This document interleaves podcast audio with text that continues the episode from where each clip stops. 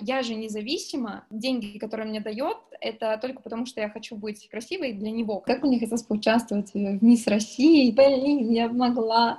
Я могла попробовать и так далее. Но жутко себя ненавидела при этом. У меня разрушался желудок, и, а я ходила и смотрела на весы, похудела я или нет. Внешне все абсолютно хорошо. А, вот они смотрят, это прекрасная пара, а он ее там бьет.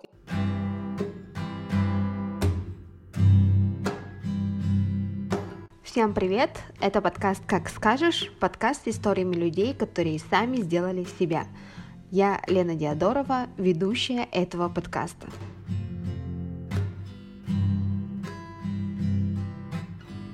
У нас сегодня в гостях Кристина Деева-Дроздецкая, политолог, активистка, феминистка. Она ведет очень интересный блог в Инстаграме, где разбирает различные политические кейсы и явления – Ссылку на ее блог я прикреплю в описании к подкасту. Обязательно подписывайтесь на Кристину. Итак, приступаем к нашему выпуску.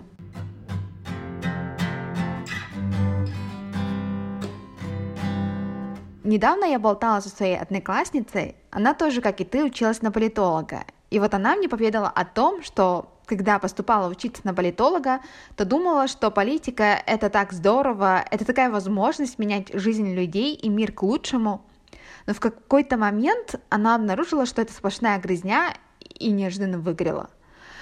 Ты сейчас сама политолог, и помимо своей работы ведешь еще и интересный блог. Вот у тебя не возникало желания бросить все к чертям? Ой, возникало и довольно часто. На самом деле, если посмотреть о том, как я поступила на политологию, был большой вопрос, потому что я изначально себя видела в качестве физика в девятом классе, я думала, я там будущая QV.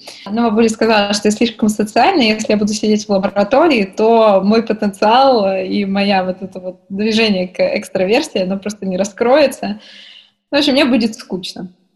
Потом я училась на трех отделениях музыкальной школы. Я еще думала насчет гнесинки, соответственно, таких творческих профессий. Здесь мне заявил отец, что это не совсем правильно это выбирать, потому что это меня не прокормит. В общем, ну, все в таком духе. Сказал мне лучше выбирать журналистику. Когда пришло время сдавать экзамены, когда пришло время поступать, я переориентировалась, потому что я решила пойти либо на международные отношения, либо на мировую политику, и в конечном итоге я выбрала вот политологию э, по одной простой причине, что там был а, молодой человек в приемной комиссии, который очень напоминал Владимира Ильича Ленина, и он был из Курганской области, как и я. Вот, вот так я пришла в политологию.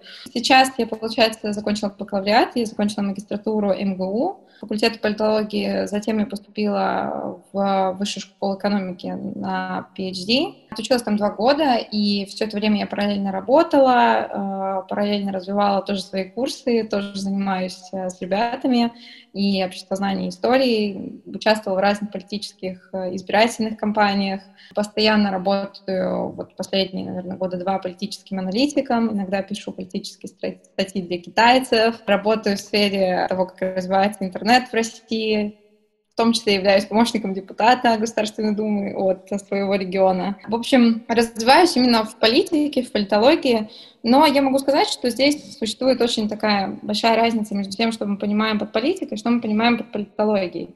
Политики — это люди, которые делают политику, то есть, ну, типа, те, которые принимают важные политические решения, те, которые, вот как твоя подруга Нина говорила, пытаются менять там жизнь, ну, не совсем у нас это получается в России, и, э, в частности, политология — это наука. Она изучает политику, она анализирует, она пытается понять, как э, принимаются политические решения, какие политические решения оправданы, более выгодные, эффективные и так далее.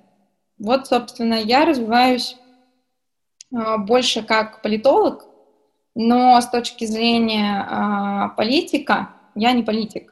А, я пока не хочу быть политиком, я пока не готова быть политиком. Я больше а, за гражданскую активную позицию, то есть я активист, и а, я себя вижу пока политологом, активистом, вот скажем так.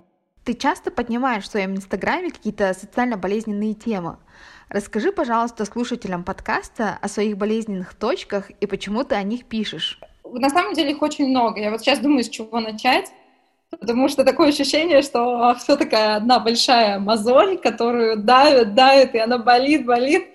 Меня сильно а, давит проблема гендерного неравенства в России, а, в том числе там, политического представительства женщин, а, невовлеченности женщин в политику, при том, которая возникает больше не из-за того, что женщины не хотят идти. Хотя такая проблема тоже есть, а, но больше потому, что женщинам не дают идти, им не дают проявлять свои лидерские качества. У нас женщина-лидер — это до сих пор бельмо в глазу. То есть женщина-лидер — это какая-то особенная женщина. Это, ну, это, понимаешь, как бы у нас очень тяжело проявлять свои лидерские качества, потому что если женщина слишком начинает много говорить и какую-то свою позицию высказывать, это не воспринимается хорошо, особенно если мы возьмем регионы, потому что а, когда начинают говорить про Москву а, и Питер, что это отдельная Россия, меня это очень напрягает, потому что я сама из Курганской области, и меня беспокоит проблема абсолютно всех людей. Меня беспокоят проблемы России в целом. Меня не беспокоит Москва или там, Санкт-Петербург отдельно. А, меня беспокоит то, что женщины везде ущемлены, в политическом плане в том числе. А, я для себя взяла проблему феминизма, прежде всего, ту проблему, которую я собираюсь освещать, а, которую освещаю сейчас активно, потому что невозможно брать все проблемы и быть экспертом во всем. Я могу задевать проблемы все, понятно, но вот сосредотачиваться я в любом буду случае на гендерном равноправии в России. И вот это моя болевая основная точка.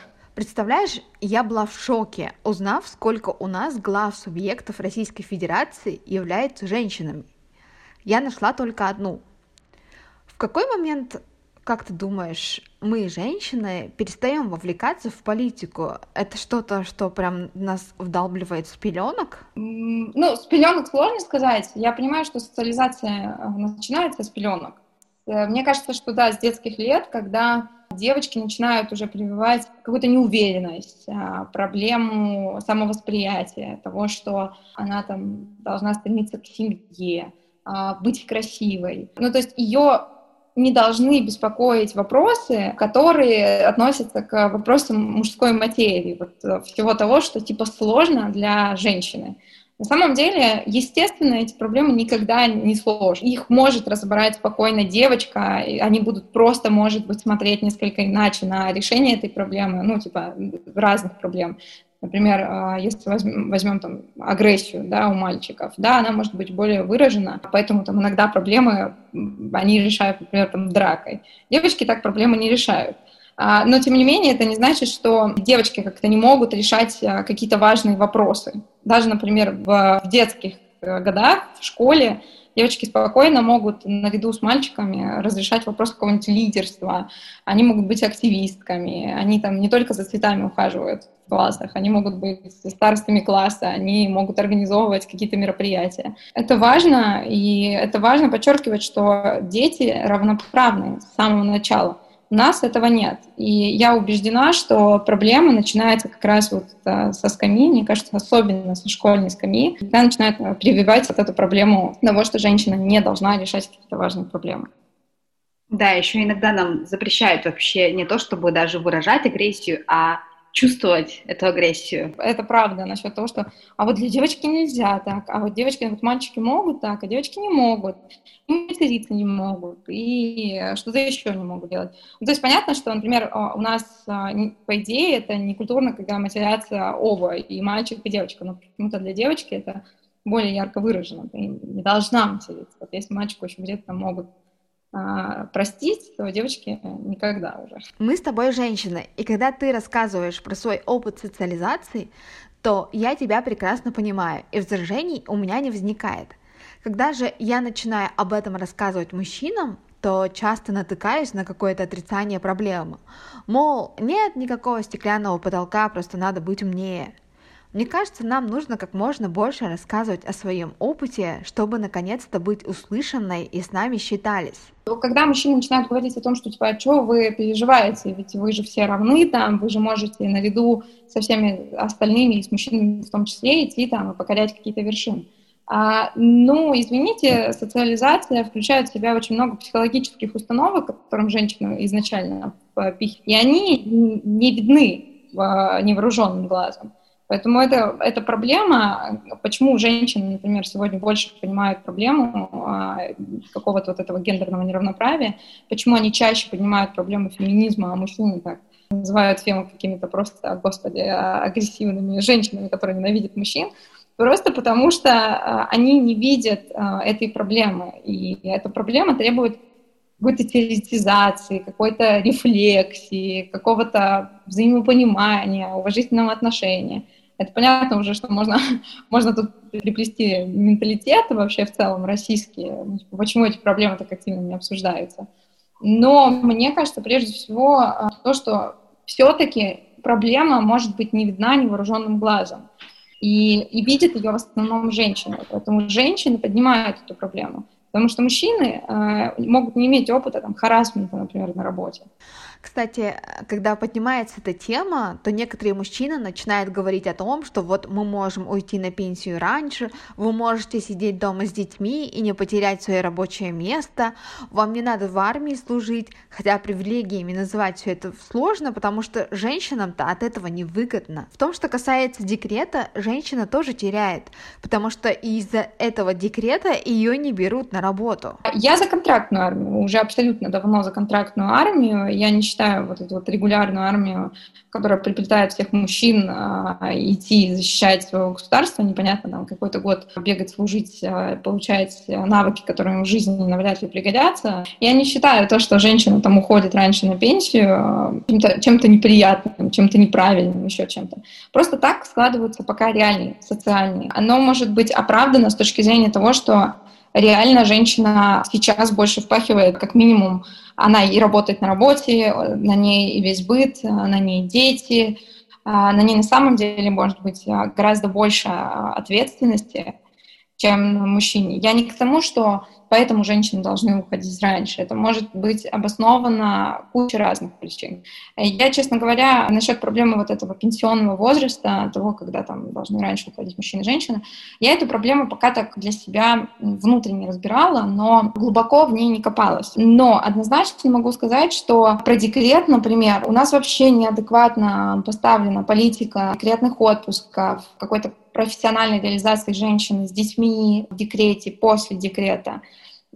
Хоть и говорят, что типа, вы можете продолжить, вы можете спокойно выходить в декретный отпуск, потом возвращаться, но не всегда так. Не всегда работодатель готов принимать, не всегда, а, хотя он обязан, что интересно, но тебе могут потом такие палки в колеса вставлять, что вообще не, не, незачем будет и совсем неохота будет работать. В-третьих, это очень длинный декрет. Он оправдан сейчас, опять-таки, в нынешних российских реалиях, но, но это нужно кардинально менять. То есть нужно как бы и давать возможности женщине как-то, например, в McKinsey есть программа, что женщина-то может брать один день, там, уходить, например, ребенку, да, там, условно говоря, там, среду, например. Или она может уходить пораньше с работы. А, или она может там делать дополнительно какую-то работу в другое время. Ну, то есть гибкая должна быть структура. Это, во-первых. Во-вторых, например, должен быть отпуск декретный не только у женщины, но я считаю, у мужчин должен быть декретный отпуск который должен обязательно им браться, там, например, как в Швеции обязывают мужчин там, уходить, не помню, там, 90 дней, нет, по-моему, даже больше, чем 90 дней. Ну, то есть там э, должен быть и мужчина, и женщина, которые могут уходить в декретный отпуск. То есть тут нужно пересматривать прям комплексно проблему вот этих вот плюшек, для женщин, которые на самом деле таковыми плюшками могут и не являться. С точки зрения экономической зависимости женщина встает фактически в экономическую зависимость от мужчин. Например, когда она уходит в декретный отпуск, ей там платят что-то поначалу, платят, а потом начинают меньше платить, потому что там со второго-третьего года начинают пересчитывать. В-третьих, это ты, ты уходишь а, на пенсию раньше, но если посмотреть на российскую пенсию, то на пенсию уходить не особо хочется. Западные пенсионеры вообще в целом могут говорить, что они уходят раньше, и типа это самое счастливое время в жизни. Понятно, хорошее время, не спорю. Но если ты не получаешь 20 тысяч, и на эти 20 тысяч тебе нужно выплачивать еще коммуналку. У нас еще патриархальное общество, и патриархальному обществу, устои которого постоянно культивируются, глубоко засели, и их не хотят никаким образом уничтожать, конечно, а, это какая-то прям целая война, на мой взгляд, борьба э, женщин, которые стремятся к равноправию, а, которые стремятся к своему представительству, она прям огромная. Это просто целая война, мне кажется. Ты должен воевать за свои взгляды, ты должен воевать э, с тем, чтобы тебя не воспринимали через вот эту призму гендерных стереотипов. И, в общем, это правда, это очень тяжело. Но я считаю, что это очень важно. Если вам нравится подкаст «Как скажешь», то, пожалуйста, не оставайтесь в стороне и дайте мне знать об этом. Как это можно сделать? Например, рассказать в своих соцсетях о том, что вы слушаете подкаст, поставить нам звездочки в Apple Podcast и оставить отзыв в том плеере, где вы слушаете. А также можно стать моим патроном и поддержать нас рублем. У моего подкаста есть Patreon, и ссылку я прикреплю в описании к выпуску. Ты в Инстаграме часто пишешь о каких-то очень таких болезненных ситуациях, и когда ты видишь несправедливость, то не возникает ли у тебя ощущение некоего бессилия? Нет, бессилия я никогда не чувствую.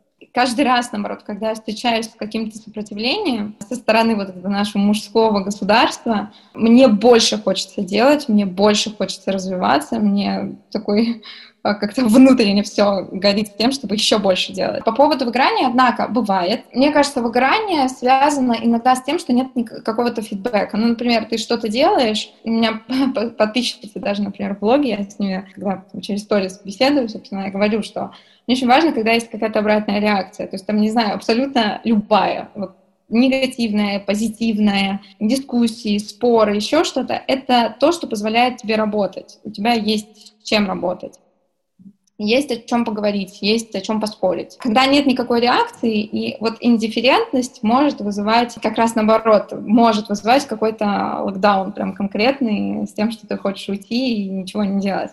Вот такое может быть. Но а, тогда, тогда я начинаю еще жестче давить, типа, вот посмотрите, как здесь есть, посмотрите, что вообще присутствует. Вот так да. У тебя в Инстаграме я вычитала классную фразу, что не получится требовать денег на походы по магазинам и требовать при этом равных прав. Как у тебя дела обстоят с деньгами? Я замужем, но у нас э, общий бюджет, но общий бюджет не в том плане, что вообще мы все скидываем в складчину. Нет, не так. То есть у нас есть общий бюджет, например, мы там оба платим одинаково за ипотеку, оба платим одинаково за съем жилья. Там, если мы ездим куда-нибудь в путешествие, мы оба там, одинаково вкладываем вот этот там, бюджет на путешествие. Одновременно с этим есть у каждого своя какая-то кубышка, и ты ее имеешь право, право тратить так, как ты абсолютно хочешь. То есть у меня было такое тоже стереотипное убеждение, при том оно пошло из семьи, что например, если у меня э, мужчина получает больше, то он, типа, должен мне подарки делать больше. Было такое. Я не имею права так говорить. Это его деньги, он их получает. Если он хочет мне купить что-то и хочет там что-то большее купить, окей, это, это как бы его право. Но я не могу требовать от него подарков там каких-то, типа, у меня вот был хороший муж, который мне покупал классную косметику.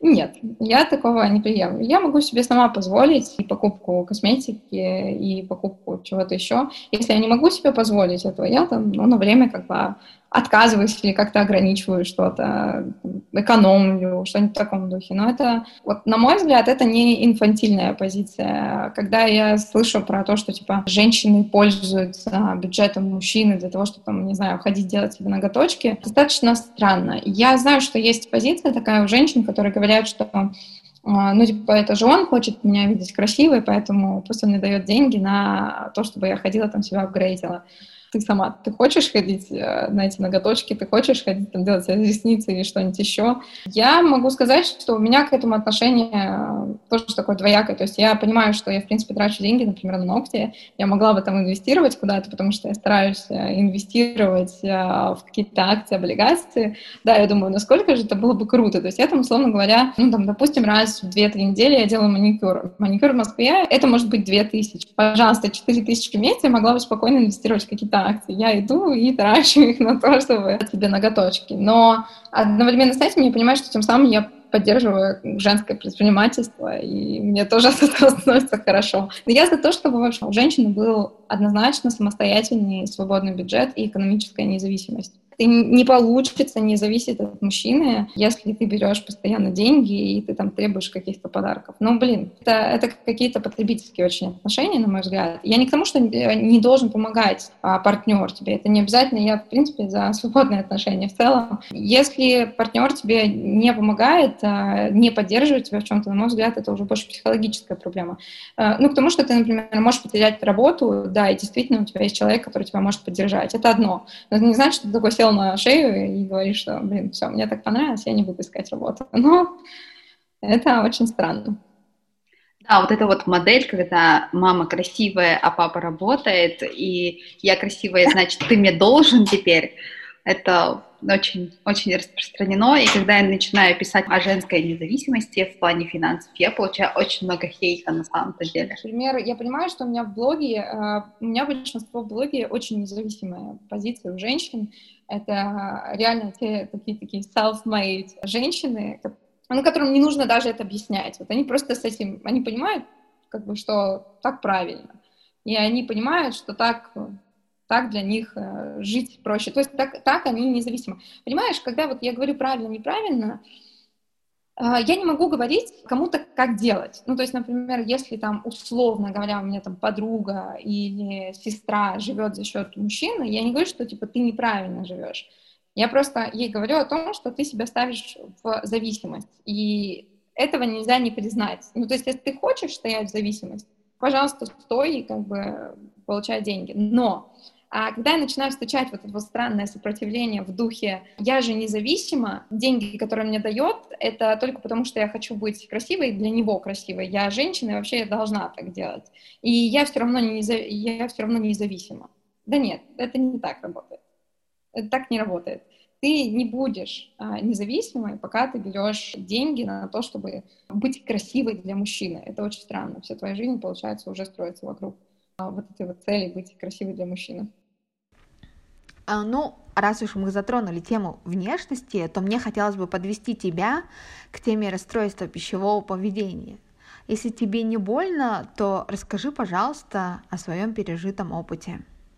Я люблю говорить про эту тему, потому что я знаю, через что я прошла, и я хочу об этом говорить, потому что я знаю, что я сделала очень большую работу, и мне хочется, чтобы девушки, женщины, которые себя истязают, поняли, насколько они приносят ущерб и своему организму физически, психологически, насколько они себя насилуют. Это реально так, потому что, например, я, ну, это, знаешь, это, мне кажется, все истории про пищевое поведение начинаются с какого-нибудь тривиального рассказа про то, что, типа, я никогда не была худенькой, потому что э, это, это вообще, это, с этого, мне кажется, насколько я изучала этикеты, вот это вот все вообще пока страдала темой веса, когда, наоборот, пыталась излечиться от э, булимии, которая у меня жутко развязалась, прям, наверное, там года два была она у меня, прям конкретно именно года два. То есть бывало с перерывами.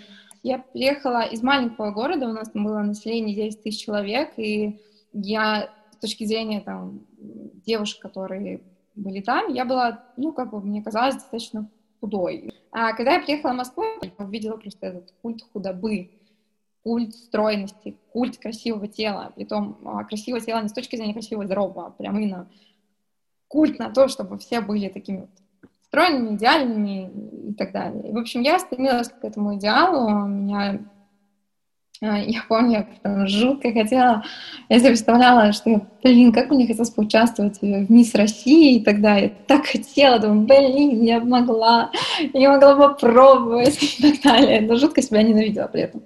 А, и я помню, что я начала сидеть на диетах постоянно, просто постоянно. А, я отказалась от сладкого, я там похудела сильно, приехала домой. Я помню, что а, была Пасха, я тогда наделась, потому что у меня это была диета Дюкана. У меня прям испортились волосы, ногти, куча всего. Я, в общем, поела, помню, на Пасху там какие-то сладкие куличи, то есть если бы там отказывала там 4 месяца или полгода сладком, а, и тут я, значит, дорвалась, что у меня началась фаза тогда, когда я могу себе что-то позволить. Позволить с точки зрения диеты я могла, а с точки зрения психологии не могла, и поэтому я наелась, я помню тогда прям конкретно, и, в общем, пошла, соответственно, познакомиться с другом в уборной. Это было первый раз, а потом у меня начались вообще конкретные психологические травмы.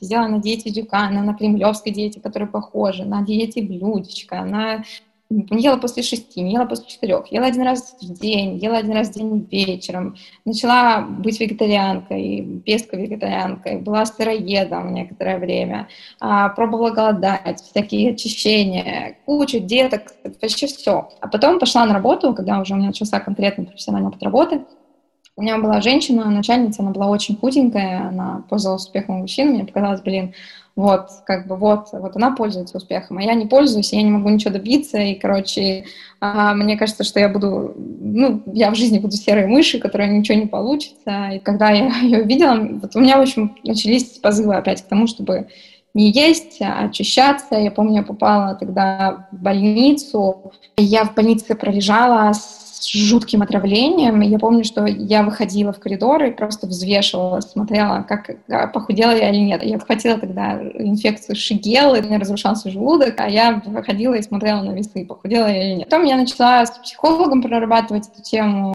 прочитала книгу «Проблемы, которые беспокоят современную женщину», там «Секс, еда а, и тело». И, в общем, я поняла, что проблема в том, как очень сильно общество формирует а, вот эту идею культа а, тело, при том тело нездорового, не тело, которое, там, которое тебе нравится, а которое нравится окружающим. Тело, которое нравится, если быть точнее, чаще всего мужчинам. То есть успех такой коррелирующий с внешностью. Я так поняла, что для себя, что это вообще абсолютно неверно. Не то, что поняла, я прямо осознала эту истину, она у меня в голове. Я себя уничтожаю я себя убиваю, я никому не говорила абсолютно про эту булимию, я никому ничего не говорила, все видели, что я стройная и так далее, и всем казалось, что типа я слежу за питанием, все хорошо. То есть, понимаешь, это вот, вот все, что я тебе описываю, вот эти вот три волнения, они, они вообще никак внешне не проявлялись. Ну, то есть их не было видно, их не было заметно, никто ни разу не видел, что я э, хожу там в уборную что-то там делаю. Никто, ни разу, ничего не было. Я просто жила спокойной жизнью, веселилась, ходила в рестораны, делала все прочее. И потом я просто мужу сказала, ты знаешь, я говорю, у меня вот такая проблема. Вот так, я хожу в уборную не просто так. А, он, конечно, очень сильно запереживал, он там, ты что, там, типа, ты всегда будешь хороша, даже если там с тобой, не знаю, ты там разжиреешь, как ты переживаешь на 300 там, килограмм, там, блин, я тебя буду любить, вот такой какая-то есть, и, в общем, меня это очень сильно поддержало, мне всегда казалось, что я для него должна быть какой-то такой вот такой, а для общества должна быть такой-то, такой-то, такой, и я никогда не смотрела, какой я хочу быть для себя я понимаю, что человек может выглядеть так, как он хочет выглядеть. И это вообще никаким образом не коррелирует а, с его там жизненным успехом. Я тут вспомнила эпизод из «Отчаянных домохозяек», где была такая успешная, продуктивная героиня с виду, а на самом деле она оказалась наркоманкой. Или, например, вот э, в сериале «Большая маленькая ложь» была героиня жертва домашнего насилия, и никто не мог подумать, что она является вот этой вот жертвой. Да, да, это вообще абсолютный факт. Ты понимаешь, это касается вообще любой проблемы. Вот проблемы психологические, проблемы суицида, проблемы там, домашнего насилия, когда внешне все абсолютно хорошо, а вот они смотрят, они прекрасная пара, а он ее там бьет, или они смотрят, она такая красивая, вроде прям такая вся успешная, а у нее там внутри все сгорает, она там, не знаю, общается с фаянским другом, и это единственное, так скажем, общение у нее, которое полноценное. Это ужасно, и я за то, чтобы убирать все эти чертовы стереотипы, которые мешают женщине э, выглядеть так, как она выглядит. Вот я, например, понимаю, насколько времени, сколько много времени у меня отбирала вот эта тема похудения. То есть тема диеты, тема постоянного моих мыслей, идей о том, когда, как, сколько поесть. Все, как только это ушло, у меня появилась куча мыслей совершенно других, направленных на то, что, что я хочу, что я давно хотела. Но мне вот мешала вот эта тема похудения, например. вот, вот все это просто высвободилось и открылись возможности для проектов, открылись возможности для того, чтобы там делать то, что я хочу, больше этому уделять времени. Недавно я прослушала выпуск подкаста «Норм» об активистах. Там многие говорили о том, что они стали активистами, потому что к этому их подтолкнуло их окружение. Ты сама являешься активисткой. Расскажи, пожалуйста, почему ты решила ею стать? Я, я жутко люблю Фуко, это французский социолог, философ, он много поднимал темы про государство, про норму, про трансформацию нормы. И, например, если посмотреть на феминисток, их интересует тема вот этой трансформации нормы, поэтому они тоже, особенно которые теоретически занимаются, они читали работы Фуко, э, вот этих конструктивистов, деконструктивистов и прочее. И он говорил, что вообще, если посмотреть, э, нашу повседневную жизнь формирует государство. Ну, то есть ты постоянно под колпаком, ты постоянно под э, тем, что делает государство, какие мысли оно транслирует, какие нормы, какие правила и так далее. Ну, то есть вся наша жизнь определяется тем, куда нас движет государство. Это факт. Ну, понятно, что мы как бы двигаемся еще сами, мы пытаемся что-то делать, кто-то плывет против течения и так далее, но суть в том, что очень многое в нашей жизни определяется государством, начиная от детских лет, когда в детском саду дети поют, там, не знаю, какие-нибудь песенки про военную, или там, я не знаю, видела ли ты детскую площадку «Силовичок», да, где прям вообще прям просто война и культивируют войну, там типа танки, знаешь, БТРы а, картонные, да-да-да. И там, значит, вот э, детки, которые играют. Ну, то есть, понимаешь, да, откуда это пошло? Естественно, государство. И мне кажется, самым противоборствующим, или, так скажем, магнитом, который отталкивает, является как раз гражданское общество, которое противостоит всеобъемлющей, вседавлеющей силе государства. Это гражданское общество. Чем больше оно развито, чем больше оно сопротивляется каким-то неверным, как кажется обществу, для него неправильным практикам государства, или что он, наоборот, поддерживает и так далее, вот от этого зависит, как мы будем двигаться. Поэтому у нас, я могу сказать, что в России тема гражданского активизма, тема гражданского общества, она подавляется самим государством очень сильно. Мы постоянно видим процессы, дискредитацию конкретную активистов. Гражданское общество у нас не развивается, потому что люди не готовы выражать свое мнение. У нас люди не готовы высказываться публично. Они либо боятся, либо не хотят либо пока их это не касается и так далее, они не будут этого делать. То есть у нас нет культуры гражданской активности. Активисты, которые у нас есть в стране, это однозначно положительно. Это очень хорошо, что они есть. И я могу сказать, что действуют они в чудовищных но рамках каких-то нормативных, э, вплоть до именно юридических рамок, которые ограничивают э, деятельность активизма. У нас там постоянно иноагенты, физлица, которые признаны иноагентами, и у них очень ограничивающих норм. Они не могут делать то, то у них там сайт блокируют постоянно и так далее. То есть я, я, я тоже с этим работаю, я тоже это знаю, и это чудовищно на самом деле. И это плохо, потому что государство не готово слушать простых людей. Нас, в принципе, когда что-то происходит, нас сразу говорят о революции, все старое поколение сразу боится сноса порядков, стабильности, нарушения чего-то еще. А на самом деле это просто обычное выражение общественного мнения. Но у нас это всегда приобретает формат того, что все, люди, если там в интернете написали, все там, значит, экстремисты, сплошные экстремисты, они хотят разрушить государство. Хотя на самом деле это просто люди, которые транслируют свою позицию. Я не говорю, что там нет экстремистов. Я не говорю, что правильно делают все. Нет, тоже, тоже, тоже не так. Но вот для них и должны существовать нормы, какие-то правовые, правоприменительные и так далее. Но у нас-то как раз они под гребенку вообще всех гребут. То есть это и нормальные активисты, которые какие-то нормальные инициативы продвигают, и те, которые бред говорят. У меня есть к тебе последний вопрос. Что мы можем начать делать, послушав подкаст, чтобы внести свой вклад в развитие гражданского общества?